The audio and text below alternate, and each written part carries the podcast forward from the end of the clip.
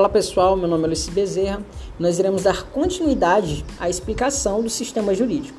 Bom, no sistema jurídico, os elementos são as normas jurídicas e a sua estrutura é formada pela hierarquia, pela coesão e pela unidade.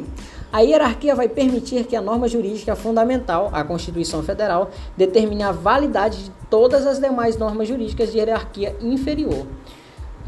É como assim? Há uma hierarquia podemos dizer que há uma hierarquia entre as leis. Não é um, não é não é essa a, a forma correta, mas a Constituição Federal ela está acima de todas as outras leis, porque se há alguma que diverge com ela, ela vai ser considerada a correta. Bom, e só que isso dá só que a Constituição Federal ela tem algumas lacunas, algumas coisas que algumas brechas, podemos chamar assim. E nós podemos dizer que Acrescenta-se que a ideia de completude e o conceito de lacuna encaminham-nos principalmente ao estudo das regras de interpretação jurídica, uma vez que é no seio delas que surge o problema das lacunas. Ou seja, o que acontece?